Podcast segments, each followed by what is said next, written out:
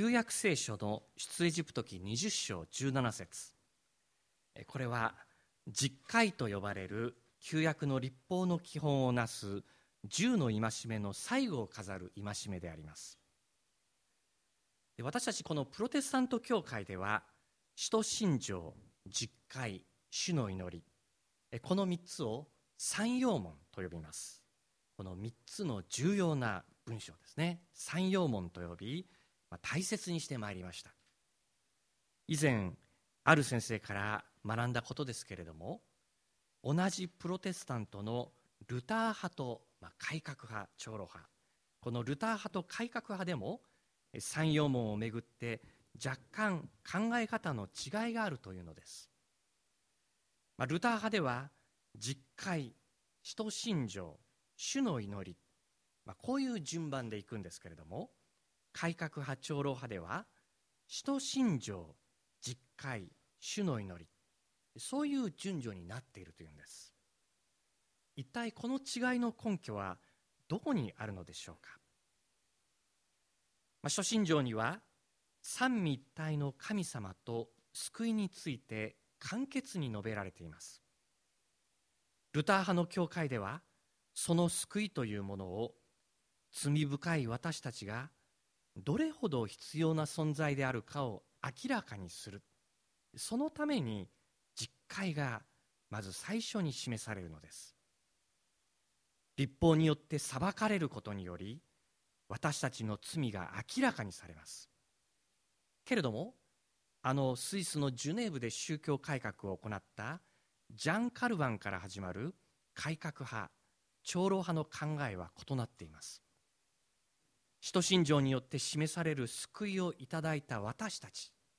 その私たちがその大いなる恵みにどのように応答していくか答えていくか。そのことを示す生活の基盤として実会を学ぶというのであります。そこでは実会が裁きの言葉というのではなく信仰者がいかに積極的に生きるべきかを示すものとして理解されるのです。自由な生き方の道を示す道しるべとして実会が理解されるというのです。大変興味深い見解です。旧約聖書の新明記7章。皆さんもよくご存知のところと思います。神様はイスラエルの民を宝の民と呼んでおられます。神様は無条件の一方的な恵みによりイスラエルの民をお選びになり愛されました。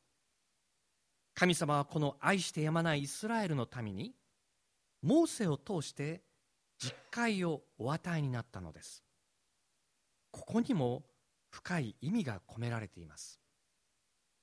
戒めが10であるということによって私たちはそれをこの両手の指で一つ二つと数えていくことができるのです。一つ二つとゆっくりと指を折りながら戒めを数えていく。あなたには私を置いて他に神があってはならない。あなたにはいかなる像も作ってはならない。こんなふうに戒めの一つ一つに実に豊かな奥深い内容が込められているのです。一見したところとてもシンプルなものですけれども、まあ、実に深い内容が込められています。ある日イエス・キリストは一人の立法学者から「先生あらゆる掟のうちで最も重要な掟は何ですか?」このように質問されました。その時主イエスは次のようにお答えになったのです。心を尽くし精神を尽くし思いを尽くし力を尽くしてあなたの神である主を愛しなさい。これが最も重要な第一の掟である。第二もこれと同じように重要である。隣人を自分のように愛しなさい。立法全体と預言者はこの二つの掟に基づいている。イエス・キリストはそうお答えになったのでありました。これはすなわち全身全霊をもって神様を愛するとともに隣人を自分のように愛するということです。こうしてみますと実会にはまさに前半と後半にそのことが集約して戒めとして掲げられているということに改めて気づかされます。実会を守ることによって私たちは主の御心にかなう正しい道を歩むことができるのです。しかしそれとは反対に実会を破ることによって世界や文明の破滅をも破滅も生じ始める。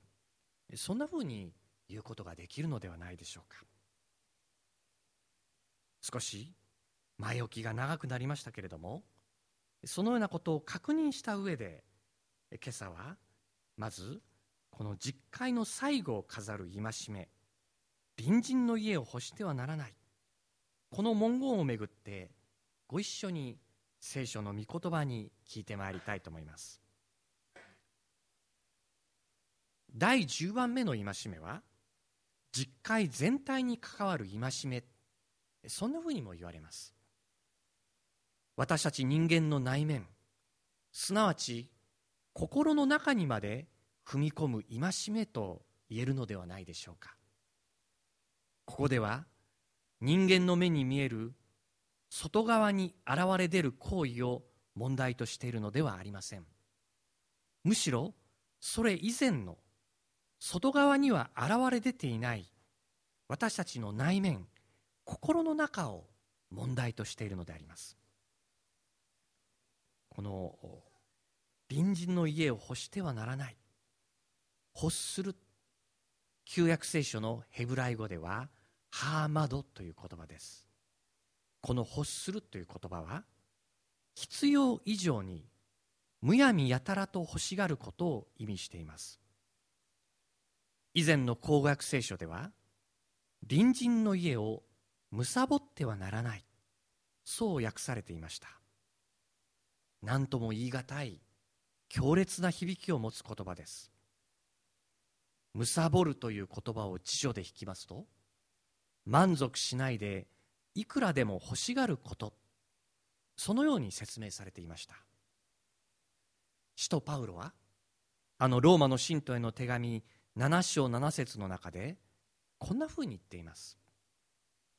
立法によらなければ私は罪を知らなかったでしょう。例えば立法が貪るなと言わなかったら私は貪りを知らなかったでしょう。パウルはこんなふうに告白しているのです。つまり実会の最後を飾る戒め隣人の家を貪ってはならない。こういう戒めによって心の中に潜む罪を知らされた。パウロはそう述べているのであります。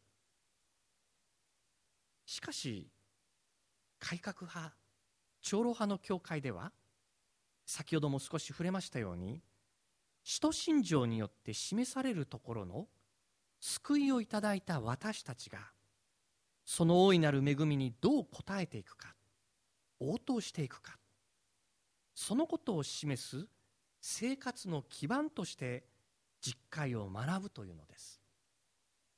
実会は裁きの言葉ではなく私たち信仰者がいかに積極的に生きるべきかを示すものなのであります。この実会の第10番目隣人の家を欲してはならないという戒めには隣人の妻男女の奴隷牛ロバなど隣人のものを一切欲してはならないという言葉が続いています。特に隣人の妻を欲してはならないという言葉は第7回第7番目の戒めの会員してはならないという戒めとつながっています。この戒めについて思い巡らす時私たちの頭の中に思い浮かぶのはイスラエルとユダの統一国家を建設したあのダビデ王のことであります。ダビデという名は英語ではデイビッド。欧米ではとても愛され多くの人に名付けられている名前です。イギリスのサッカー選手デビッド・ベッカム。あるいは今は亡き伝説のロックシンガーであるデビッド・ボーイなど本当に多くの人々に愛され親しまれてきた名前でありました。しかしその名前のルーツであるダビデ王はかつて大きな過ちを犯した人物であったことは皆様ご存知のことと思います。そして彼が大きな罪を犯したのは連戦連勝の最中のことでした。私たち人間は順風満帆の時にこそ罪を犯しやすい存在である。そういうことが彼を通して示されるのです。ダビデは自分の部下であるウリアの妻バトシェバ彼女を自分のものにしたいと欲しました。そして部下のウリアを戦場の最前線に送り込み敵の真っ只中に残して味方を退却させ討ち死にさせた。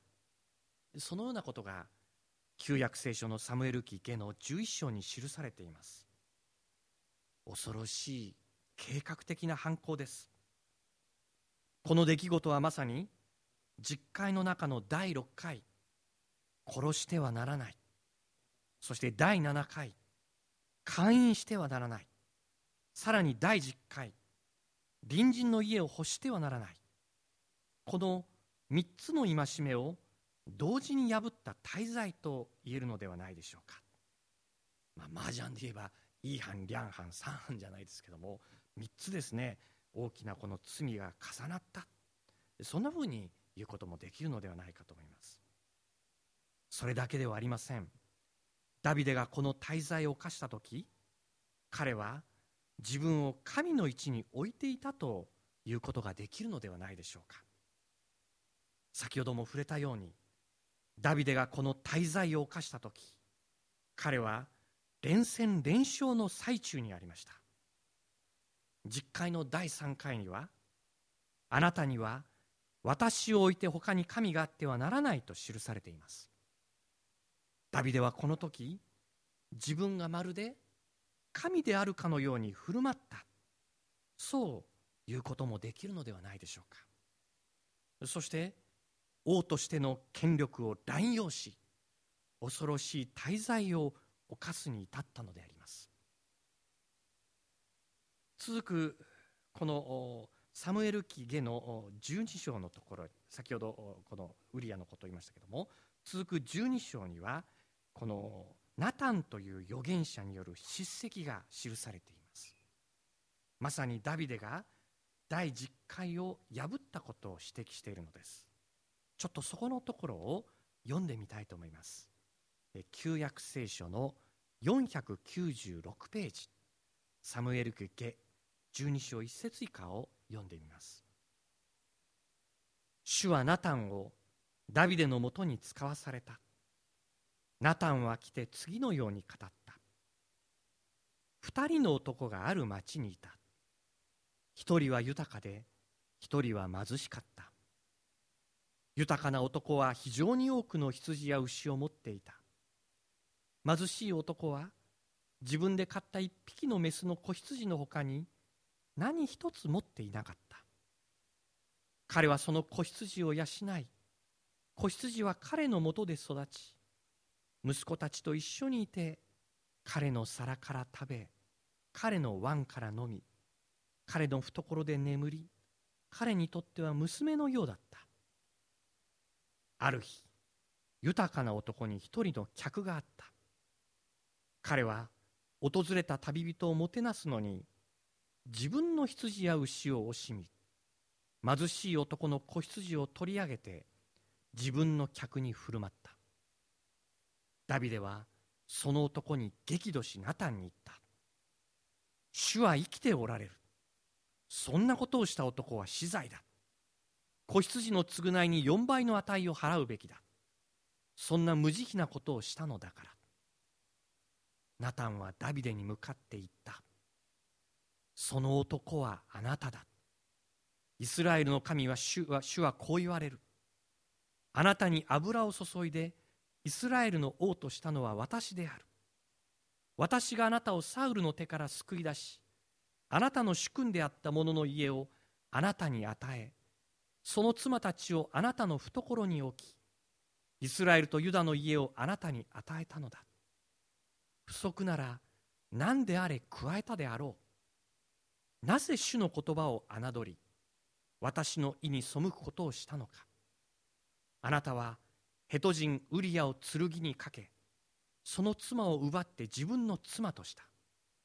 ウリアをアンモン人の剣で殺したのはあなただ。それゆえ剣は常しえにあなたの家から去らないであろう。あなたが私を侮りヘト人ウリアの妻を奪って自分の妻としたからだ。有名なこのナタンの叱責という場面であります。ここですでに察知しておられると思いますが一人の裕福な男それはダビデを指しています。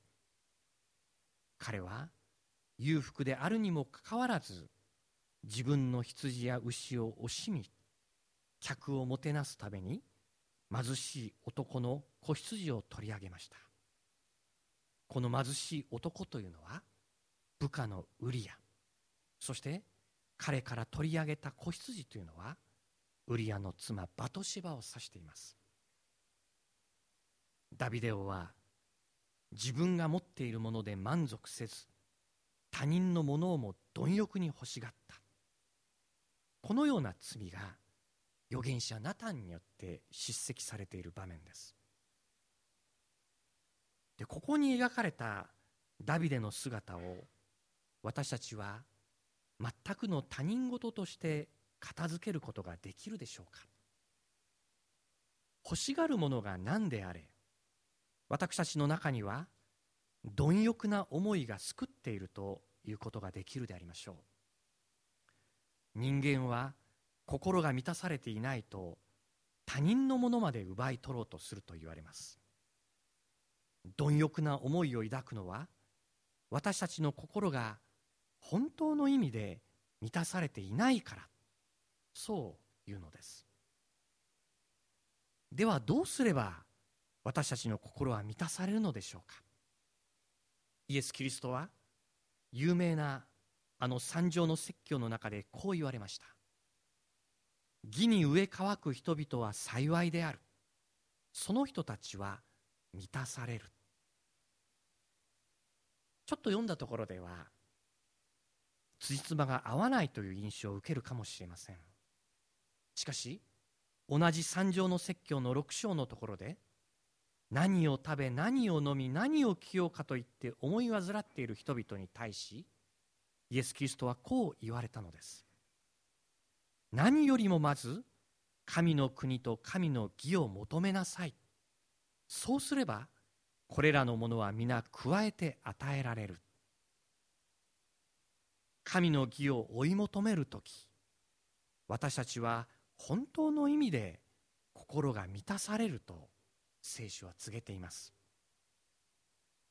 私たち人間は私たちを作りくださった創造主作り主である神を仰ぎ信じて受け入れない限り心の底から本当の意味で満たされることはないのであります。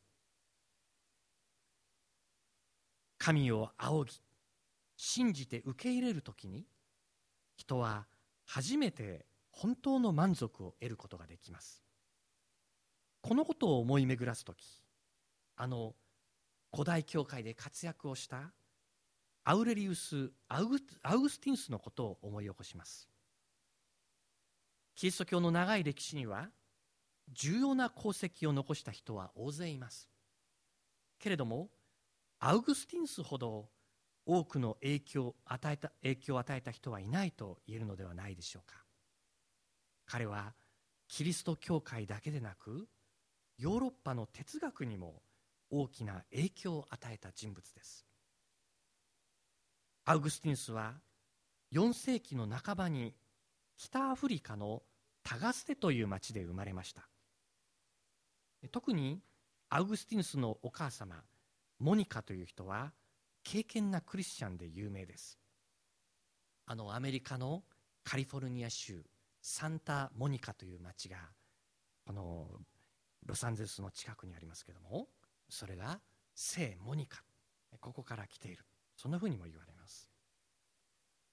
アウグスティヌスは17歳の時に法律家になるためにカルタゴという町に出て勉強を始めました。しかし当時のカルタゴは凶楽の都であってアウグスティヌスは誘惑に負けて好き勝手な生活を送ります。本当にこのこの契約宣教協会もですねそして私が仕える青山学院も渋谷という、まあ、本当にこう繁華街にあり、えー、ある意味でいろんなこう誘惑が多い町であると思うんですけどもこのアウグスティンスは若き日に法律家になるためにカルタゴという、まあ、本当に凶楽の都に出て勉強を始めるのです。まあしかし当時のカルタゴ凶楽の都であったゆえにアウグスティンスは誘惑に負けて好き勝手な生活を送りました。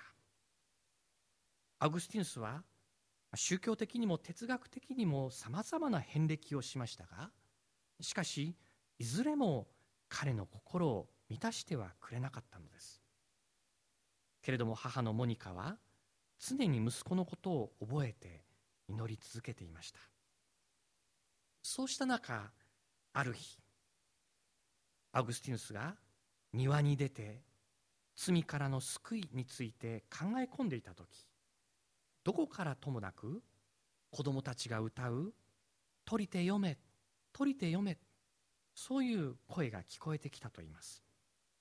そしてアウグスティンスは聖書を開いて読んだ箇所。それが新約聖書のローマの信徒への手紙第13章11節以下でした。そこにはこう書かれています。さらにあなた方は今がどんな時であるかを知っています。あなた方が眠りから覚めるべき時がすでに来ています。今や私たちが信仰に入った頃よりも救いは近づいているからです。夜は更け日は近づいた。だから闇の行いを脱ぎ捨てて光の武具を身につけましょう。日中を歩むように金意を持って歩もうではありませんか。主演と酩酊淫乱と公職争いと妬みを捨て主イエス・キリストを身にまといなさい。欲望を満足させようとして肉に心を用いてはなりません。アグスニスは聖書を開いてこの箇所を読んだ時罪からの救いと心の安らぎを与えられたと言われています。そして彼の代表作である「告白」という本の冒頭には次のように書かれているのです。あなた方は私たちをあああなたは私たちをあなたに向けて作られました。そのため私の心はあなたのうちに憩うまでは安らぎを得ません。アウグスティンスは告白の冒頭にそう記したのでした。このように私たち人間は神様に向けて作られた作られたのです。創世紀の一章には神様がご自分にかたどって人を創造されたと記されています。私たち人間は神の似姿であるとともに神に向き合って生きる存在として作られたのです。罪という言葉。旧約聖書のヘブライ語ではハッタート。新約聖書のギリシャ語ではハマルティア。この両方の言葉の根底にはいずれも的外れという意味があると言われています。私たち人間を弓矢の矢にそして神様を的に例えるならば私たち人間は神様という的に向かってまっすぐ飛んでいくのが本来あるべき姿なのです。しかしそれが的外れ。すなわち違う方向へ向かって飛んでいってしまう。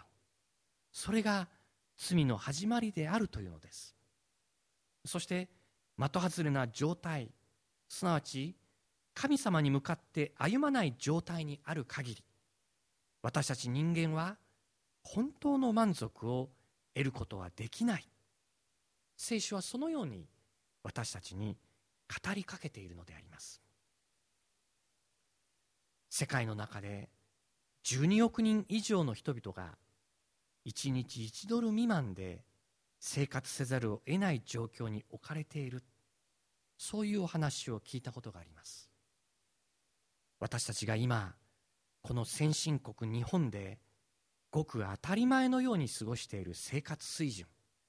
それは世界でも限られた非常に恵まれたものであるということを決して忘れてはならないと思います。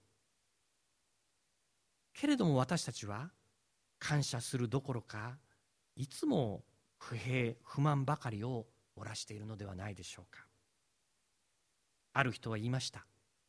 私たちは常に神様に請求書ばかり差し出している。しかし神様に対していつも感謝を持って領収書を差し上げることが大切だ。とても眼蓄のある言葉であると思います。貪欲むさぼりというものは神様への感謝を忘れ神様に対する信頼を失うことから生じるのです。私たち人間は常に悪魔の誘惑を受けています。悪魔はいろいろな形で私たちにささやきかけ神様への感謝の心神様に対する信頼を失わせようとします。何とかして私たちを神様から引き離そうとするのです。創世紀3章に登場するあの狡猾な蛇を思い出してください。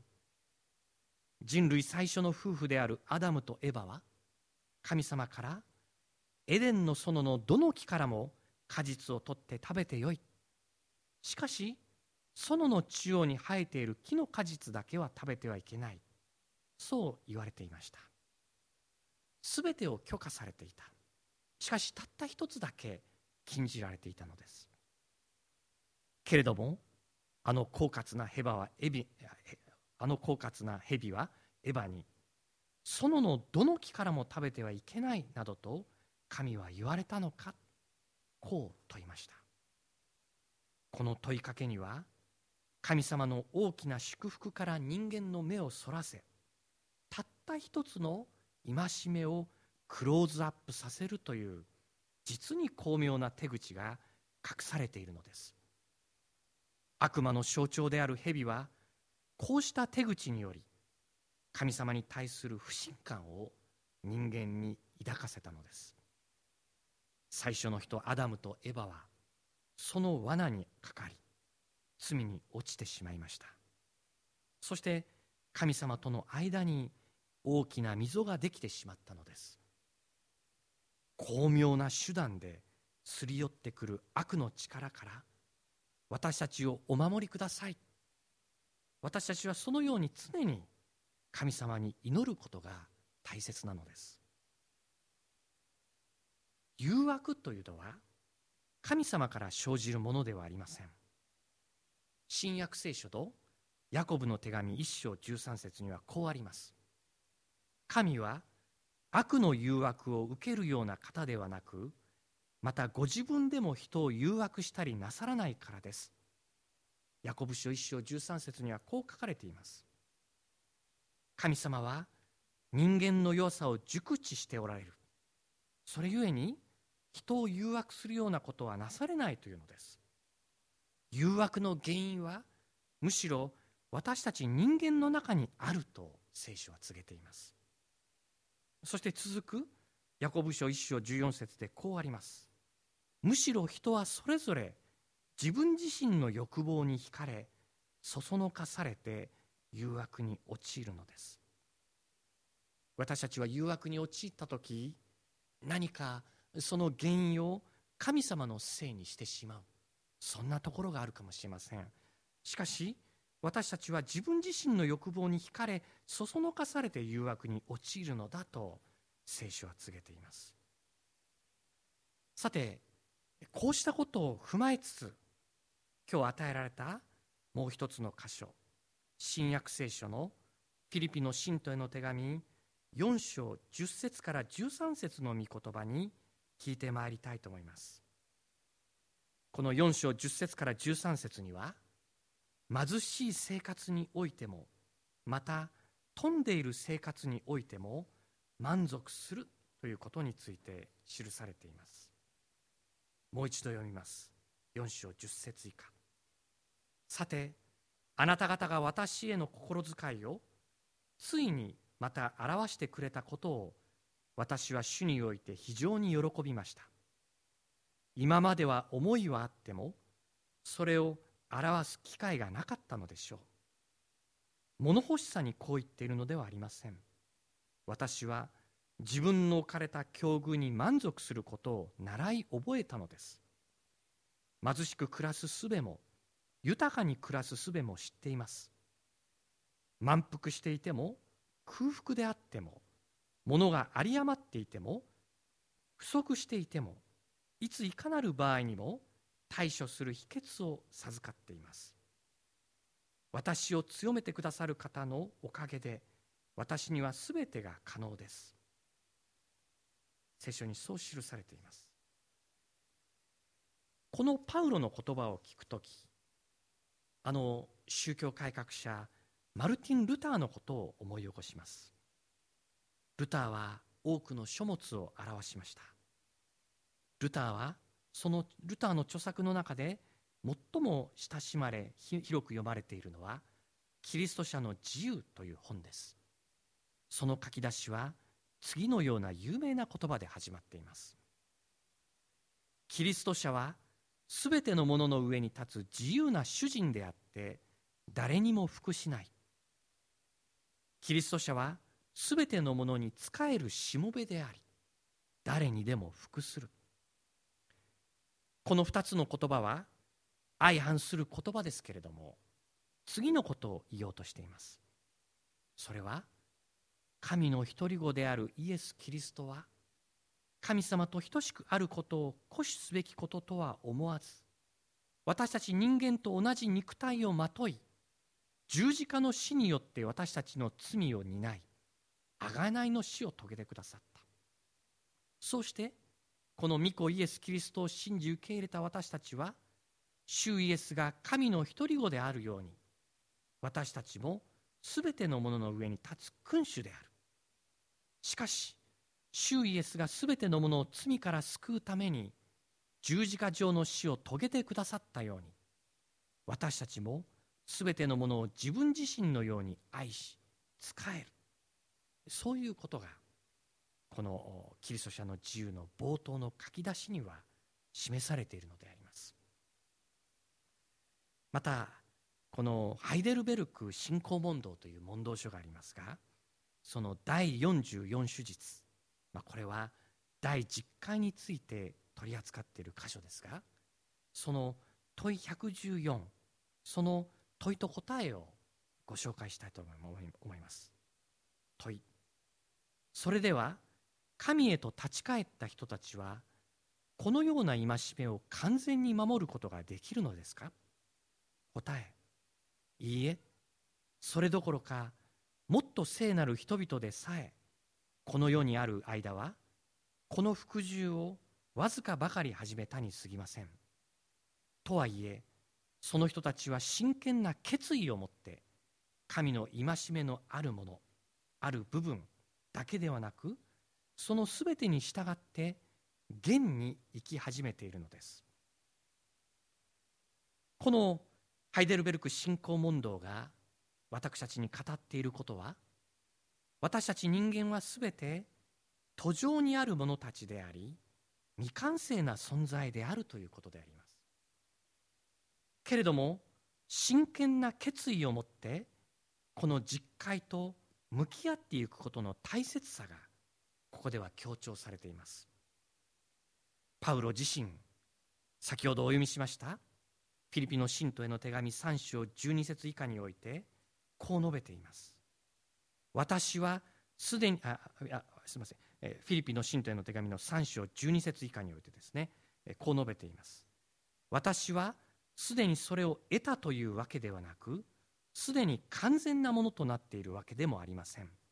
何とかして捉えようと努めているのです。自分がキリストイエスによって捉えられているからです。兄弟たち私自身はすでに捉えたとは思っていません。なすべきことはただ一つ。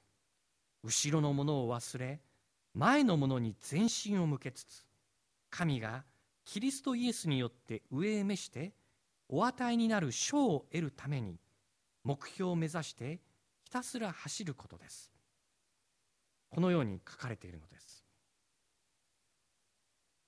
使徒信条によって示されるように私たちは神の一方的な選びと恵みによって救いをいただいている。私たちはその大いなる恵みに応答すべきであり正しい応答を示す生活の基盤として実会を聞く。そういうことであります。実会は裁きの言葉ではなく私たち信仰者がいかに積極的に生きるべきかを示すものとして与えられているのです。本当の意味で自由な生き方の道を示す道しるべである実会を大切にしていきたいと思うのです。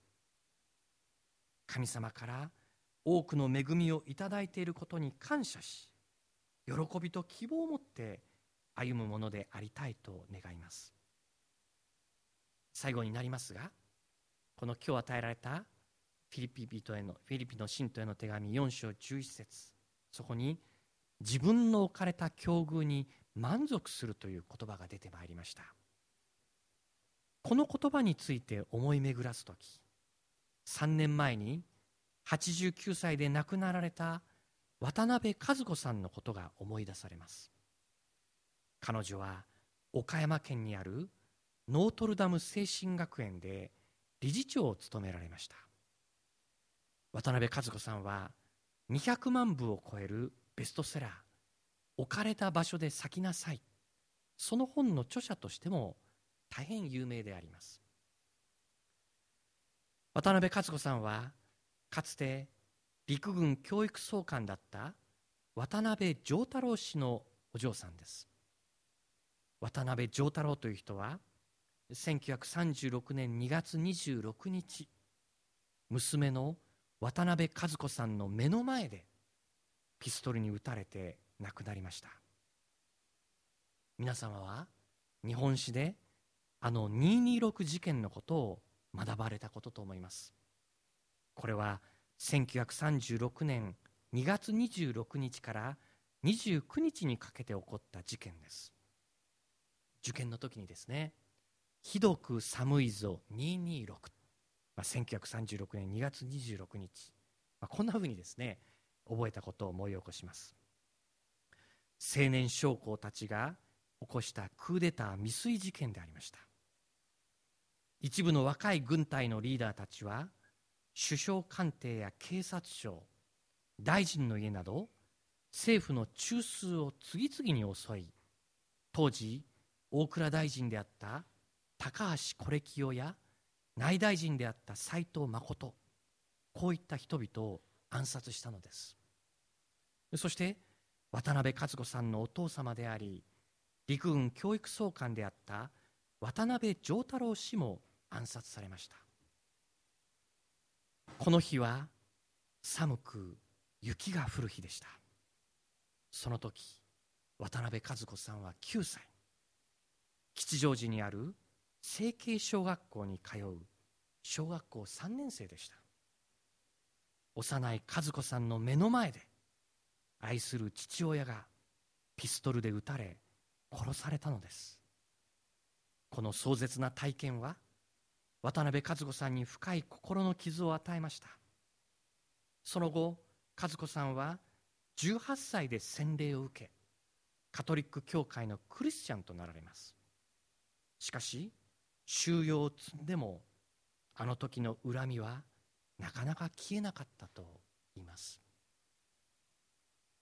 しかしある新聞の記事によりますと226事件が起きた50年後渡辺和子さんは父親を殺した証拠たちの法事に思い切って参列したそうです。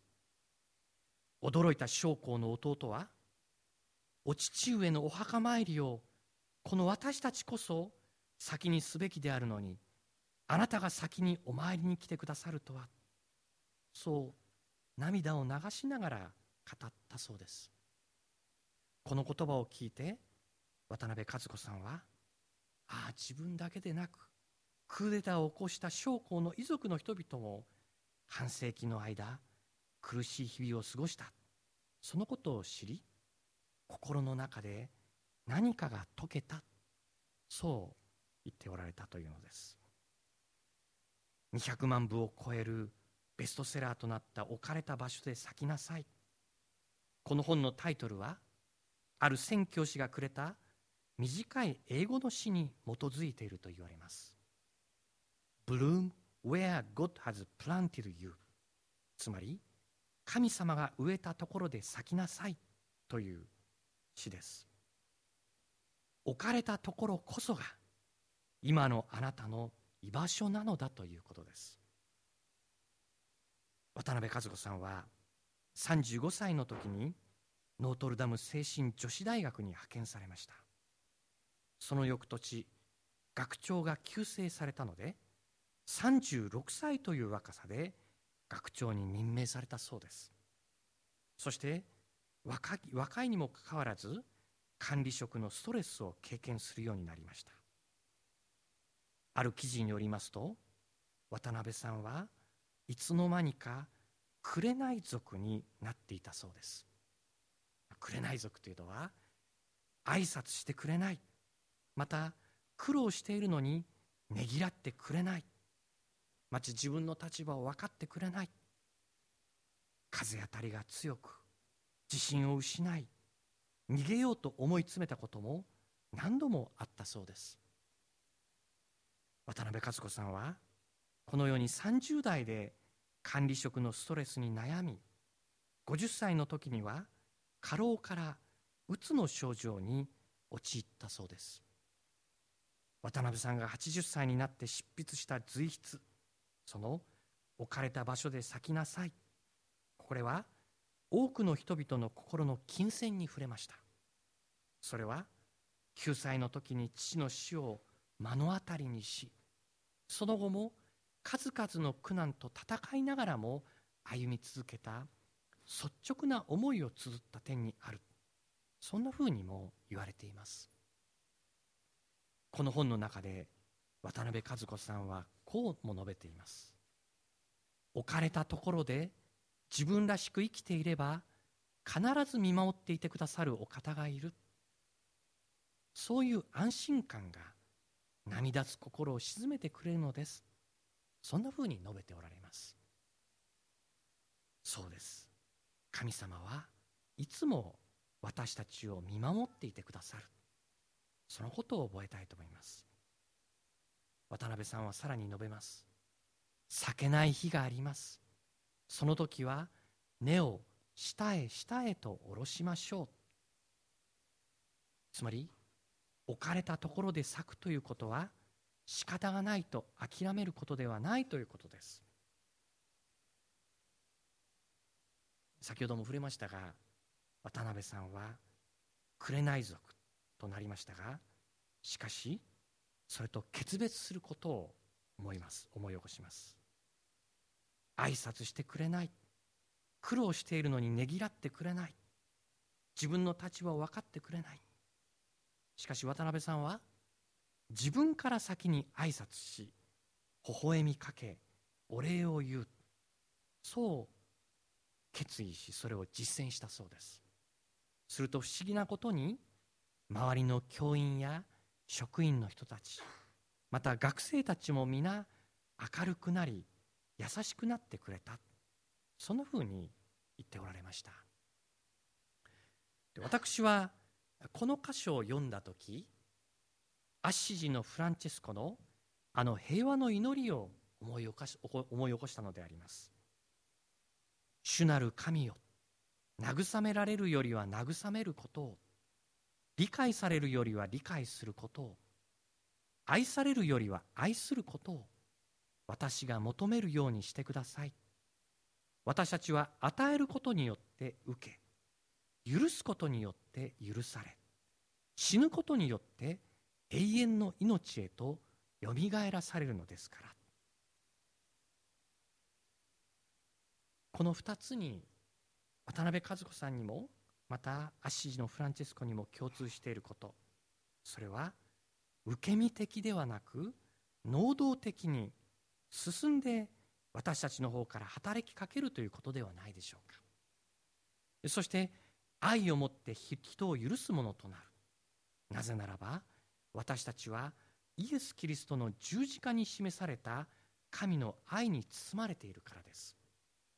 そしてこの限りなく大きな広い愛と恵みこの大いなる恵みと愛をいただいたものとして私たちはいついかなる場合にもどのような境遇にあろうとも感謝と喜びを持って人生を前向きに肯定的に生きる。そのようなものでありたいと切に願います。お祈りをいたします。主イエスキリストの父なる神様皆を心から褒めたたえます。8月最後の主の日こうして契約宣教協会におきまして信仰を同じゅする主にある兄弟姉妹たちと共に聖書の御言葉に聞くことができましたことを感謝をいたします。私たちが本当に罪深い汚れた存在であるにもかかわらずどれほどあなたは私たちを愛してくださっているかそのことを今日改めて覚えます。そしてこの大いなる愛と恵みに包まれているからこそ私たちは本当にいつも感謝と喜びを持って人生を積極的に肯定的に歩むことができますように。いつもあなたが私たちと共に歩んでくださることを覚え力強く歩むものとさせてください。言い尽くすことのできない感謝と願い等を主イエスキリストの皆によって見舞いにお捧げいたします。アーメン。